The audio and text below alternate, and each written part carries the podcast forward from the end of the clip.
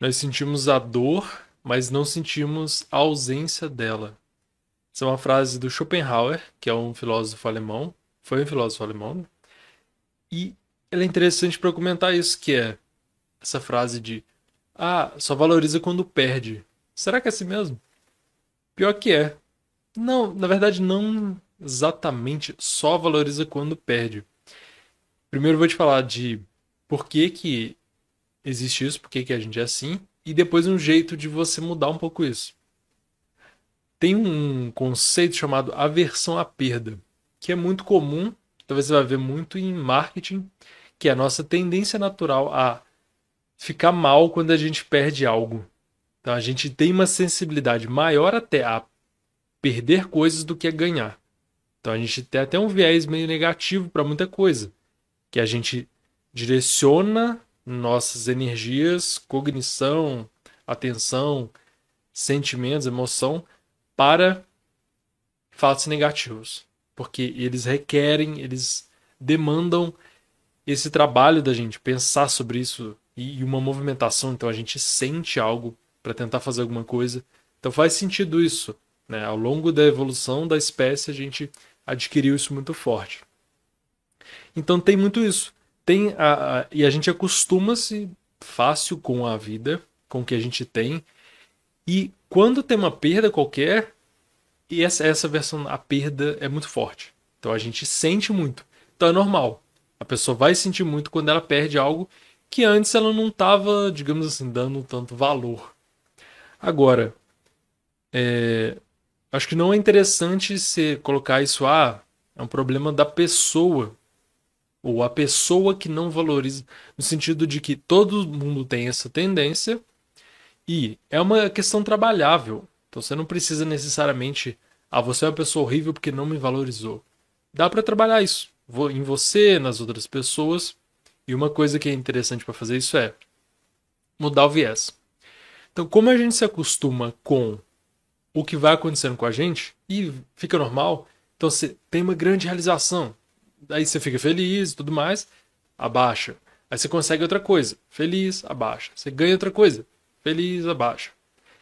É, é, então a gente tem a tendência a voltar ao homeostase, ao equilíbrio, a uma, uma condição mais ou menos normal da gente, né? Cada um vai ter um. Vai variar um pouco nisso também. Então a gente não fica todo dia da vida comemorando a mesma coisa. Não tem isso. Só que, o que, que dá para fazer? Um pouco disso, né? Simular um pouco isso. Que é, não precisa comemorar, mas assim, lembrar. Porque o nosso pensamento tem efeito na, no que a gente sente, nas nossas emoções e no que a gente faz. Então, se você ganhou coisas, realizou coisas e não pensa mais nisso, isso aí não vai te afetando tanto, né? Porque não está presente, está no passado. Quando você traz isso para o presente, isso volta a te afetar. Não como a realização. Então, por exemplo, você passou no vestibular, conseguiu um emprego, conseguiu, começou a namorar, casamento. Esses eventos, grandes realizações, eles têm um impacto que não vai ser o mesmo ao longo do tempo, não tem como. Mas você consegue resgatar um pouco disso. Então, por exemplo, fazer exercício de lembrar. Você pode fazer, o pessoal fala muito de gratidão e às vezes um, fala umas coisas estranhas, mas é útil. Você fazer um diário de gratidão, um registro, pode chamar de outra coisa se você não gosta do nome. Faz um registro do dia, sei lá, lista três coisas boas pelas quais você é agradecido. Três coisas boas da sua vida que você conquistou. Pode ser tem uma família da hora, tenho, fala igual paulista agora, né? Tenho uma família boa, tenho uma namorada boa, tenho um namorado legal, ele me respeita, uh, tenho um trabalho bom, ou pelo menos eu tenho trabalho, eu tenho coisas que eu preciso para sobreviver, tenho comida. Não, não, isso varia, não precisa ser, ah, tem uma grande coisa, não, pode ser inclusive mais simples. Mas você precisa lembrar disso. Então, por exemplo, se é uma relação, para não ter esse problema, né? Já só valorizou quando perdeu e a pessoa depois jogar na sua cara, você pode fazer esse trabalho. Você pode tentar lembrar por que, que se agradece por estar com a pessoa, por que, que a relação é boa, o que, que ela tem de bom, o que, que ela faz por você. Isso muda um monte de outras coisas, mas vamos ficar aqui só no você se sentir grato, você se sentir bem, você valorizar o que tem. Porque isso depende disso estar presente na sua mente. Né? Se você tem, mas você não liga, você pode ter uma coisa muito valiosa, mas você nem lembra dela. Isso não está te afetando. Então, você precisa lembrar. E faz esse exercício. Me conta o que você achou, se você já faz. Eu acho que é uma coisa que muito, não sei, muita gente já veio fazendo. Algumas pessoas. E tenta colocar em prática e me fala o que você achou. Pode inclusive fazer um, um teste hoje, sei lá, ou agora. Tenta listar aí algumas coisas pelas quais você é grato e você não costuma pensar que são boas que você tem.